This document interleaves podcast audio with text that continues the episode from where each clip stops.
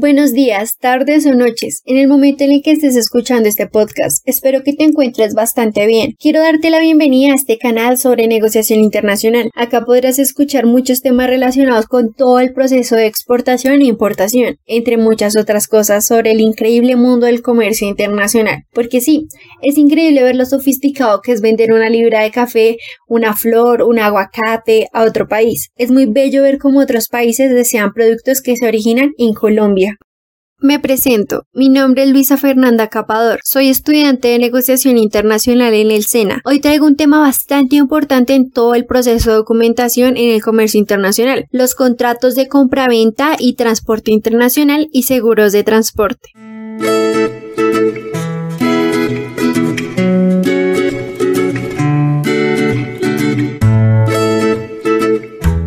Bueno, el tema del día de hoy, como lo mencioné anteriormente, son contrato de compraventa y transporte internacional. Cuando escuchas la palabra contrato de compraventa, seguramente pensarás en contratos inmobiliarios o de vivienda, pero no. La verdad es que la compraventa es un proceso que se realiza con absolutamente todos los productos y servicios en cualquier proceso de intercambio comercial. Hoy específicamente hablaré sobre el contrato de compraventa internacional, que como ya imaginarás involucra factores por fuera de las fronteras de un país. El motivo de dedicar un podcast a este tema tan importante, la distribución física y el transporte, es que hoy en día muchas empresas colombianas están dirigiendo sus objetivos comerciales fuera de nuestras fronteras, exportando productos y o mercancías y utilizando para ello distintos tipos de transporte. Por esta razón, es de vital importancia conocer los puntos fundamentales de un contrato de transporte internacional. Respecto a los seguros de transporte, también puedo suponer que tú como oyente debes pensar en seguros como salud, riesgos laborales, autos, entre otros. Y aunque estás en lo cierto, la verdad es que en este podcast voy a tratar sobre los seguros de transporte internacional cuando aplican la mercancía que sale de un país. Bueno, para ubicarnos un poco mejor, la negociación internacional es ese proceso en el cual dos partes, que ya podrían ser dos países, dos personas, dos empresas, entre otras, quieren comprar un producto o servicio para llevarlo a su país. Te pongo un ejemplo. Cuando tú compras un auto en tu país, debes hacer un contrato que te brinde derechos y obligaciones para que éste se efectúe y no haya ningún tipo de inconveniente al adquirir este auto. Si este ejemplo no es muy claro, tengo otro. Cuando vas a una tienda y compras un producto, te entregan una factura comercial donde está segura que se te entregó este producto, dado el caso en buenas condiciones, pero si por otra parte, ya sea por factores externos o del propio vendedor, este producto no cumple con la calidad que te ofreció, puedes aplicar la garantía que se asegura en esa propia factura. Ya como podrás suponer, un contrato de compraventa es muy importante para asegurar la legalidad de este proceso y que ambas partes tengan garantías de que nada saldrá mal.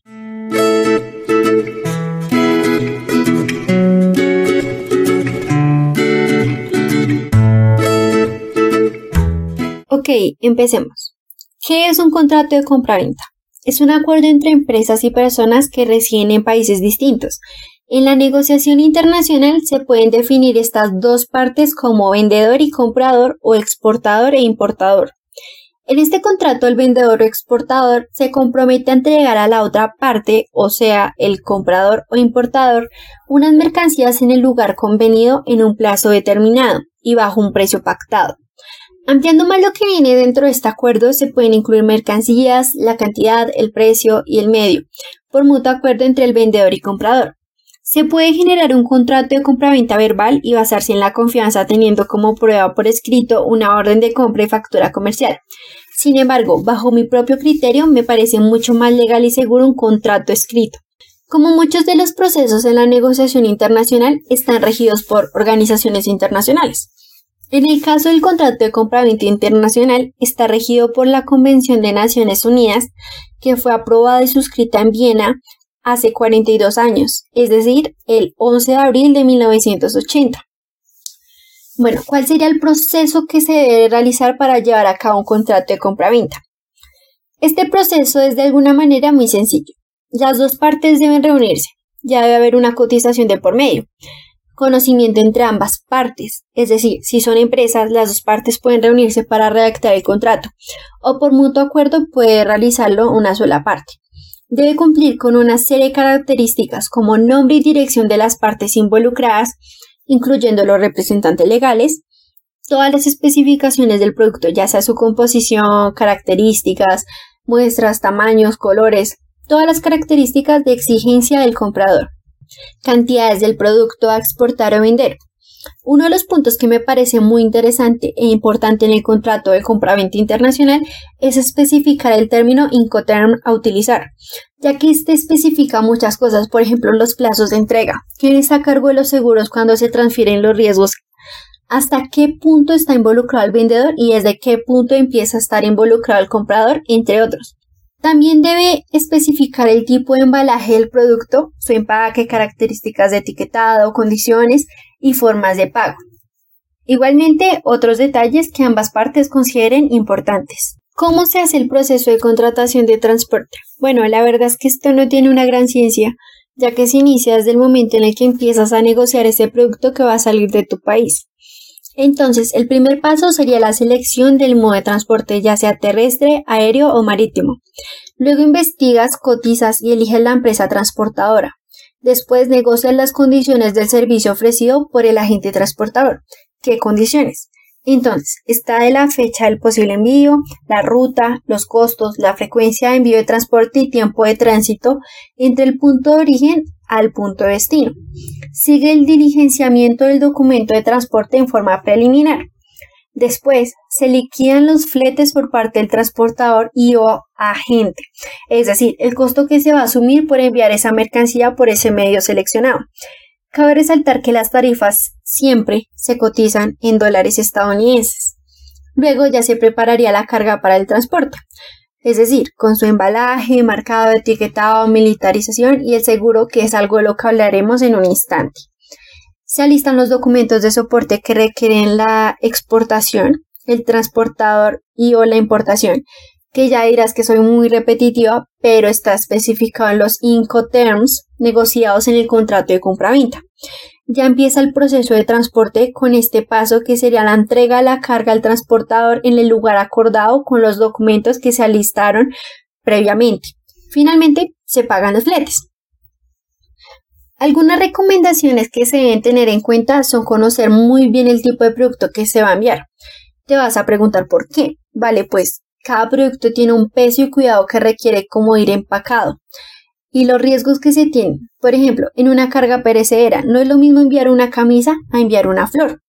También debes informarte sobre las tarifas referenciales para el mercado internacional de fletes y variables como condiciones y características de la carga como lo nombré anteriormente. ¿Qué documentación se debe contemplar en un contrato de transporte internacional?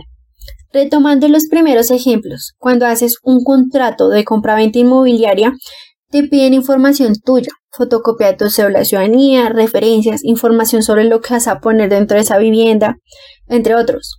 Lo mismo sucede con el contrato de transporte internacional.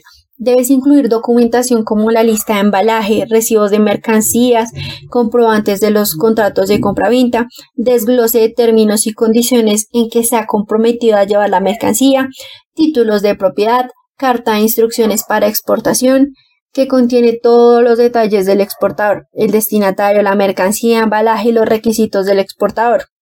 La carta de porte aérea o marítima, notas de envío estándar y certificados de origen, inspección y salud y en determinados casos un certificado fitosanitario. ¿Qué factores se deben tener en cuenta al negociar un flete? Bueno, esto es como cuando haces una mudanza o transporte de algún elemento de un lugar a otro. Tú hablas con el transportador y le indicas que vas a llevar una nevera, un televisor, un colchón, unas camas que miden tanto. Preguntas cuánto vale y el tiempo que se puede demorar ese transporte. Sé que estoy algo obsesionada con el tema de viviendas y eso, pero es un ejemplo excelente para este tema. Al negociar los fletes se consideran aspectos similares al del ejemplo que te expuse. Es revelante considerar aspectos como el volumen o cantidad de pallets o contenedores para enviar, el tiempo de tránsito, la disponibilidad de cupos, el itinerario o descripción de paradas autorizadas en el viaje. ¿Quiénes intervienen en este contrato de transporte internacional? Primero, el porteador. Es el que contrae la obligación de transportar la mercancía. El cargador, que también se podría decir que es el vendedor o exportador, quien por cuenta propia o ajena encarga la conducción de mercancías al porteador. Y finalmente el destinatario o comprador o importador. Como su propio nombre lo dice, es quien se va a enviar la mercancía al punto destino. Según el término Incoterm, el destinatario también puede ser el cargador, o sea, el que presta el servicio de transporte.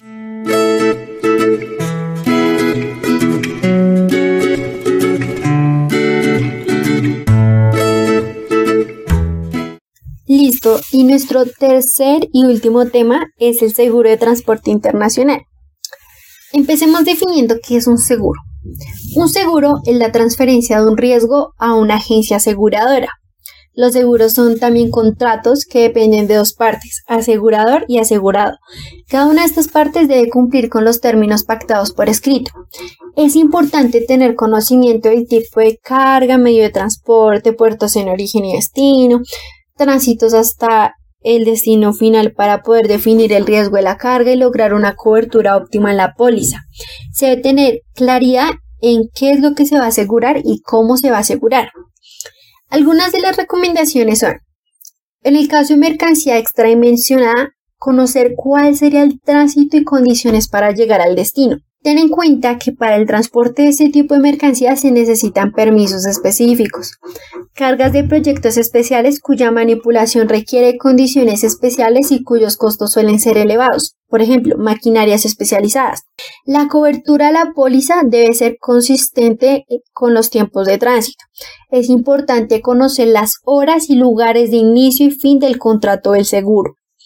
El empaque y embalaje deben cumplir las normas internacionales y ajustarse al tipo de producto y a las condiciones de manipulación durante el tránsito. Conocer las rutas por las cuales va a transitar su mercancía e informarse si existen cláusulas particulares con respecto a dichos trayectos. ¿Cuándo se aplican los Incoterms y los seguros? Cuando el Incoterm es CIF en inglés Cost Insurance and Freight, en español Coste Seguro y Flete o CIP Carrier Insurance Paid to, en español Transporte y Seguro Pagado hasta, el vendedor debe obtener un seguro de la carga que faculta al comprador para reclamar directamente a la aseguradora y proporcionarle al comprador la póliza de seguro u otra prueba de la cobertura del seguro. Por otra parte, a petición del comprador, el vendedor proporcionará a expensas del comprador un seguro contra los riesgos de guerras, huelgas, motines y perturbaciones civiles si fuera asequible. También tanto comprador como vendedor están obligados a proporcionar a su contraparte y a petición de ésta la información necesaria para obtener cualquier seguro adicional. Cuando el Incoterm es alguno de los demás, excluyendo XW, el vendedor debe proporcionar al comprador a petición suya la información necesaria para obtener el seguro. Una gran recomendación es que siempre se contrate un seguro para su carga, como sucedió con la pandemia por el COVID-19 o como está ocurriendo actualmente con la guerra de Rusia y Ucrania, no podemos adivinar qué inconvenientes tengamos. Contratar el seguro en Colombia tiene unas ventajas, como el mismo idioma, una regulación por la Superintendencia Financiera, pero es muy importante que esta aseguradora colombiana tenga oficina en el destino a donde va la carga.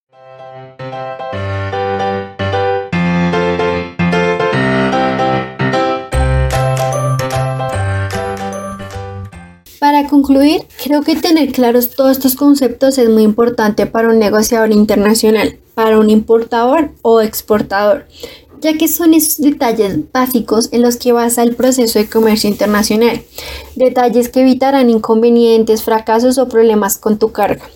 Espero que toda esta información que he recopilado y explicado sea muy útil para ti que me estás escuchando en este momento. Te agradezco que me hayas elegido y espero que te haya quedado bastante claro, ya que esta era mi única intención. Que tengas un muy buen día.